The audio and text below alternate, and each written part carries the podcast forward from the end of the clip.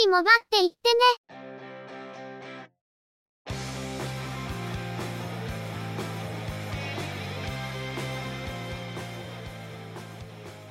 この番組は、モバイル通信に関する技術や業界の動向についてのニュース、IT ガジェットについての情報などの話題を中心にご紹介しています。この番組内でのおしゃべりは、すべて合成音声でお送りしております。多少お聞き苦しい箇所もあるかと思いますが、あしからずご容赦ください。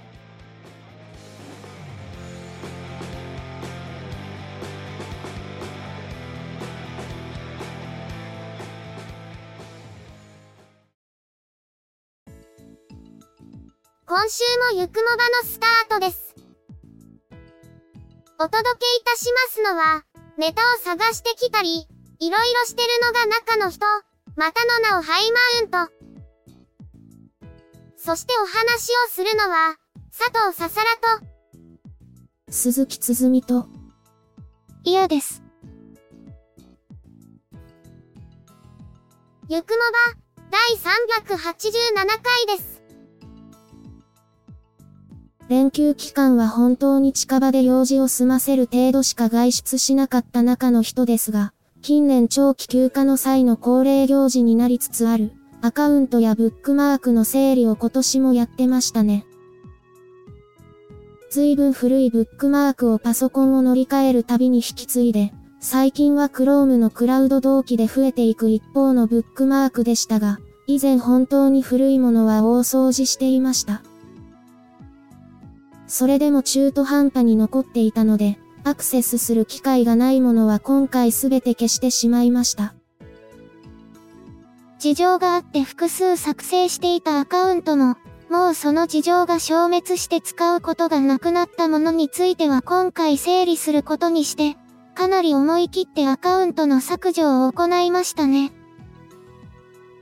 更新をやめてしまったブログなども、ごく一部を除いて削除してしまいました。その過程で、以前も削除しようとしてどのメールアドレスで登録しているかわからなくて断念したものを見つけたんですが、今回おぼろげな記憶をたどってようやくそのアカウントにたどり着いたんですよね。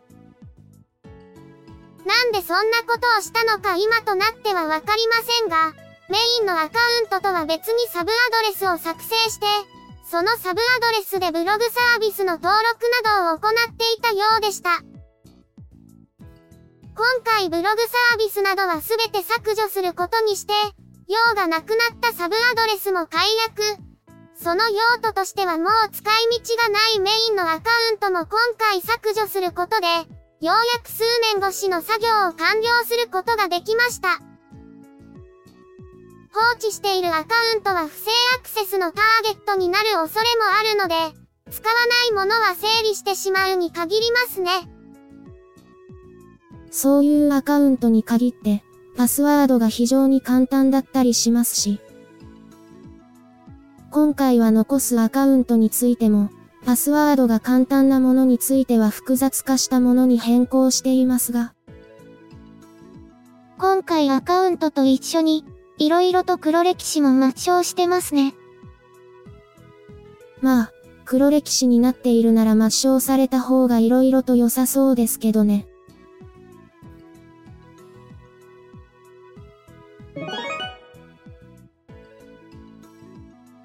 それでは、今回のニュースです。今回はゴールデンウィークのため、ニュースは短縮版でお送りいたします。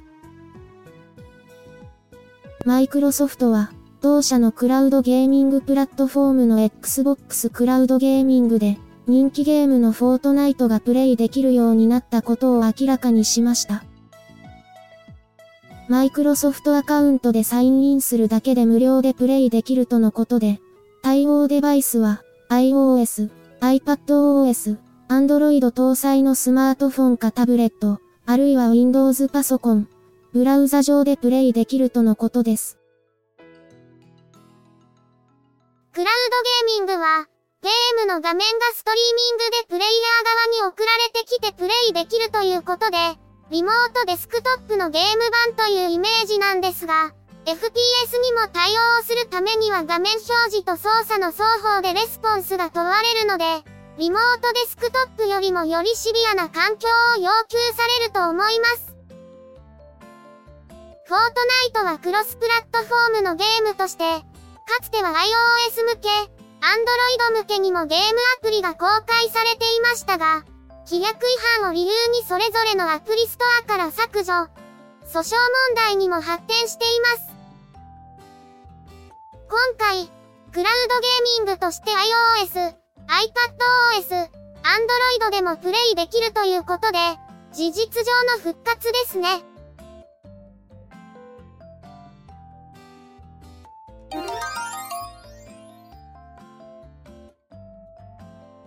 ビデオ会議アプリの Zoom は、5月2日から無料アカウントのベーシックユーザーがホストとなるすべてのミーティングについて、1回のミーティングの時間を最大で40分までに制限したことを明らかにしました。5月2日以降、40分以上のミーティングを実施する際はプロアカウントがホストとなる必要があり、これまでと同様、プロアカウントがホストとなっているミーティングについては、無料アカウントも時間制限を受けずにミーティングに参加することができます。 Zoom では今回の仕様変更に伴うプロモーションとして、ベーシックからプロにアップグレードするユーザーに割引を提供するとのことで、プロアカウントの月額プランは最初の6ヶ月間を50%割引、年額プランは最初の1年を40%割引するとのことです。有料の契約を終了して、そろそろベーシックアカウントに戻そうかと思っていた中の人ですが、このニュースを見てちょっと先送りすることにしました。通話の品質や使い勝手などで一長一短という感じのビデオ会議サービスなんですが、ズームから移行するにしてもどれにしようかなという感じなんですよね。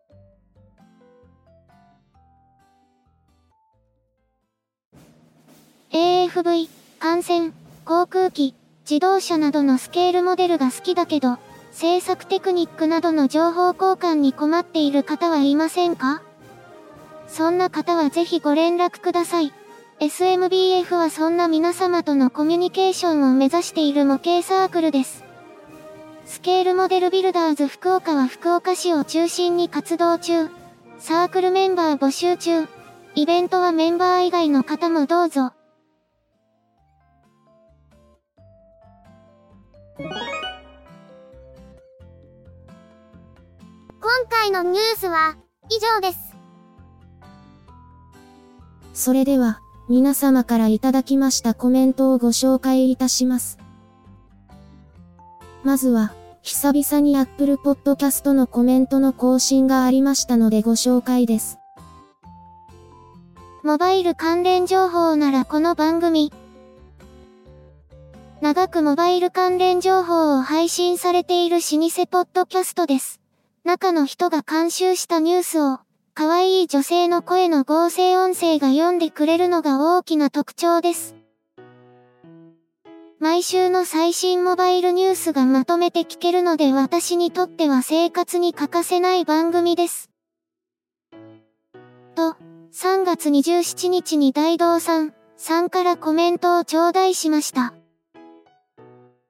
おなじみ、タックポッドキャストの大道さん、コメントありがとうございました。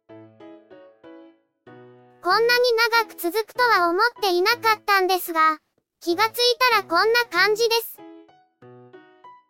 生活に欠かせないとまで言っていただけるのは大変ありがたいことと思っています。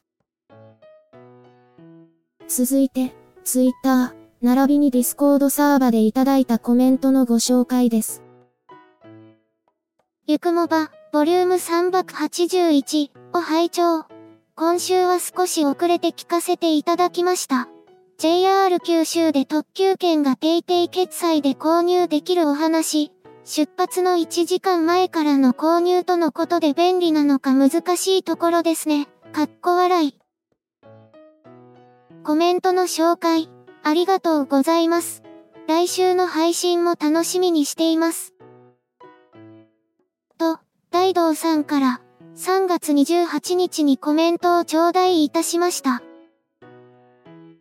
大道さん、コメント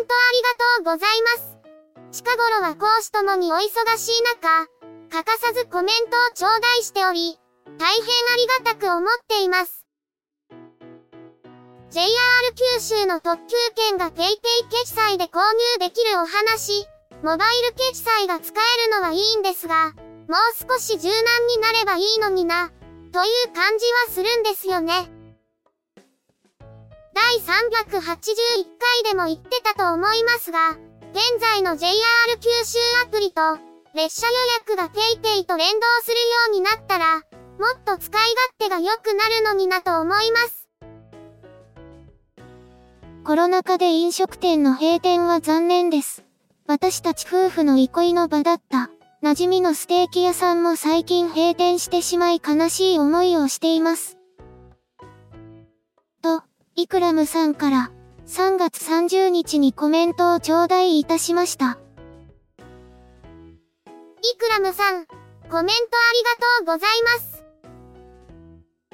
福岡の平和楼の閉店について触れたお話でしたが、いろんなところで、コロナのせいで行きつけのお店が潰れた、という話を聞きます。中の人も、もともとそれほど外食が好きだったわけでもないんですが、外食の機会が大きく減っているのを感じますね。外食はしたいんですが、以前に増してマナーの悪い客に気分を害することが増えて、食事を楽しめてない感じもあります。ゆくもば、ボリューム382を拝聴。今週も楽しい番組をありがとうございます。16インチのモバイルモニターを購入されたお話がとても気になりました。私も MacBook Air のインターフェイスが少ないことが気になって欲しいのですが買うのを躊躇しています。チェビオの今後が気になります。と、大道さんから4月6日にコメントを頂戴いたしました。大道さん、コメントありがとうございます。モバイルモニターは、インターフェースの足りなさと、USB-C から給電することでバッテリーの持ちが悪くなるという2つの問題がありますね。部屋で使うときはケーブルが増えることを覚悟して、モバイルモニターに個別に給電しつつ HDMI で接続して、Mac は充電用のポートが一つ開くように使うのが一番安定して使えるのかなと最近は感じています。外出時やコンセントを余分に確保できない状況の時だけ、サンダーボルトでの接続という感じでしょうか。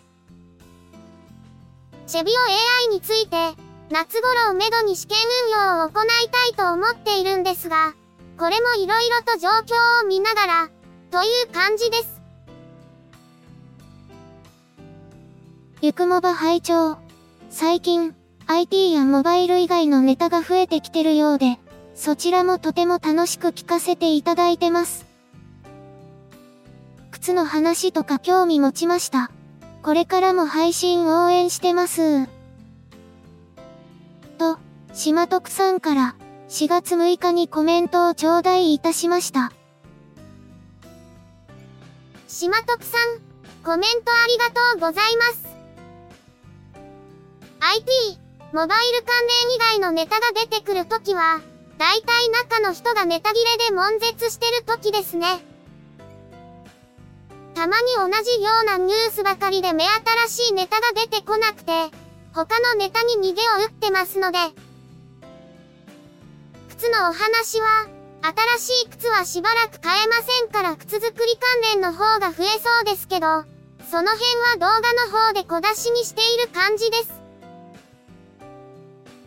入院中なので、過去配信たくさん流してもらって、ありがたいです。と、小暮誠一さんから、4月13日にコメントを頂戴いたしました。小暮さん、コメントありがとうございます。お体は大丈夫でしょうか？ゆくもばアーカイブスでは、ゆくもばの過去配信を不定期で行っていますが、今月配信を行っているのはちょうど6年前の5月くらいの分なので、6年前に何があったかを振り返るのにちょうどいい感じになってます。ゆくもば、ボリューム384を拝聴。切り板、384回おめでとうございます。2022年度中にマイナンバーカード証明書をスマホへ搭載するお話。アンドロイドからなのでアンドロイド端末買おうかと思ってるくらい期待しています。と、大道さんから4月17日にコメントを頂戴いたしました。大道さん、コメントありがとうございます。同じく、このためにアンドロイド端末を一つ買おうか考えています。第385回を拝聴。フードデリバリーのお話、ずいぶん昔に、仕出し料理の食器を返却前に洗ってたら大将が、綺麗に洗ってくれてて嬉しいけど、そのまま次のお客さんに使うこと絶対ないから、そのまんまでいいよ。ありがとね。またよろしく。って言われてたのを思い出しました。と、島徳さんから4月26日にコメントを頂戴いたしました。島徳さん、コメントありがとうございます。確かに、昔出前の器を下げてもらう時も、綺麗に洗わなくていいよと言われるお店はありましたよね。とは言っても、食べた後のベッタベタの状態で返すのも申し訳ないので、結局洗っちゃいますよね。そういえば、機動警察パトレイバーのテレビ版の1エピソード、特殊二課壊滅す、というのがありました。脚本は押井守さんでしたが、細かいところはうろ覚えですけど、野良犬が食べた器を持ってきて、そのまま洗わずに持って特殊二課の面々が食べたことで、集団食中毒というとんでもないエピソードでした。ゆくもば、ボリューム385を拝聴。フードデリバリーサービスの撤退。仕方ない印象ですね。以前、中華料理店の出前について、コスト面での解説を読んだことありますが、きちんとした戦略がないと設けるのは難しいと感じました。トースと同時に4枚焼いてみたい。と、大道さんから4月30日にコメントを頂戴いたしました。大道さん、コメントありがとうございます。安易にデリバリーの部分を外注したところで、店側としてはコスト的なメリットを見出すのは難しいでしょうし、やってみたけど結局は手間とコストが余計にかかるだけでやめる、というお店もあるかもしれませんね。サービスとしていろんなお店をラインナップするとしても、結局食品が冷めることなどを考えるとある程度近場のお店から選ぶことになりますから、地域に根ざした昔ながらの出前ほどの勝手の良さは得られないでしょうし、難しいんでしょうね。4枚焼きのトースター。結構便利です。最近ちょっと大きめのピザとか、焼きおにぎりとか、前よりも色々と調理に活用しています。ゆくもば、ボリューム386を拝聴。いつも興味深いニュースの配信ありがとうございます。NTT コムのコンシューマ向け事業移管先のレゾナントってブローバをやってたところですよね。時代が変われば事業内容も変わるのですね。来週の配信も楽しみにしています。大道さんから5月2日にコメントを頂戴いたしました。大道さん、コメントありがとうございます。NTT レゾナントという会社自体、NTTX など他のグループ会社からの事業移管を目的に設立された会社のようなので、古いサービスはレゾナントが運営しているというのが多いですね。ブローバも随分懐かしいなと思いましたが、いつの間にかなくなってた感じです。尾崎豊の命日、ゆくもばでパワーチャージな月曜日。と、あきら、9999さんから、4月25日にコメントを頂戴いたしました。もう一つ。静岡市でガンプラの工場の増設が決定されました。と、あきら、9999さんから、5月2日にコメントを頂戴いたしました。あきら、9999さん、コメントありがとうございます。静岡市のバンダイホビーセンターに隣接するゴルフ練習場跡地を取得して、ホビーセンターの設備を増強。国内外で需要が増加しているガンプラの生産体制を強化することを目指しているとのこと。昨今店頭での在庫切れが頻発しているとのことで、アマゾンなどでは転売ヤーも湧いてきてますが、こうした状況の改善は期待したいですね。とは言っても、完成は2年ごとのことなので、まだしばらくは厳しそうですが。今回のコメントは以上です。皆様、ありがとうございました。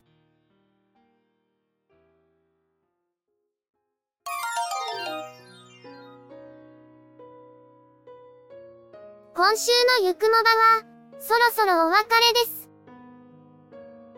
ゆくもばへのご意見やご感想、その他何かコメントしたいことがありましたら、ぜひ遠慮なくお寄せください。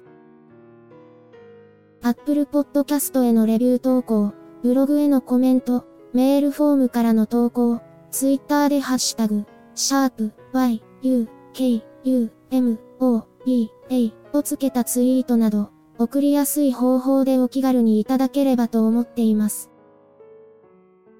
ハッシュタグはアルファベット小文字。日本語ハッシュタグは使用していませんのでご注意ください。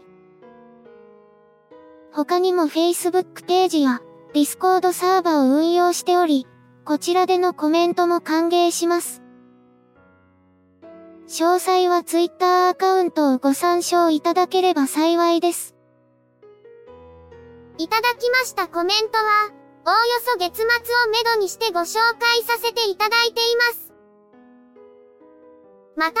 ゆくもばで過去に配信していたものの再配信、ゆくもばアーカイブスを不定期で連続配信しています。お時間がありましたら、過去の振り返りとしてお聞きいただければ幸いです。では、今回はこれで失礼いたします。また次回、皆様のお耳にかかれますように。ゆっくりもばっていってね。ゆくもばは、チェビオ。クリエイティブスタジオを使って作成しています。番組作成にかかる一切を取り行うのは、中の一言ハイマウント。お話をしましたのは、佐藤ささら。鈴木つづみ。いや、でした。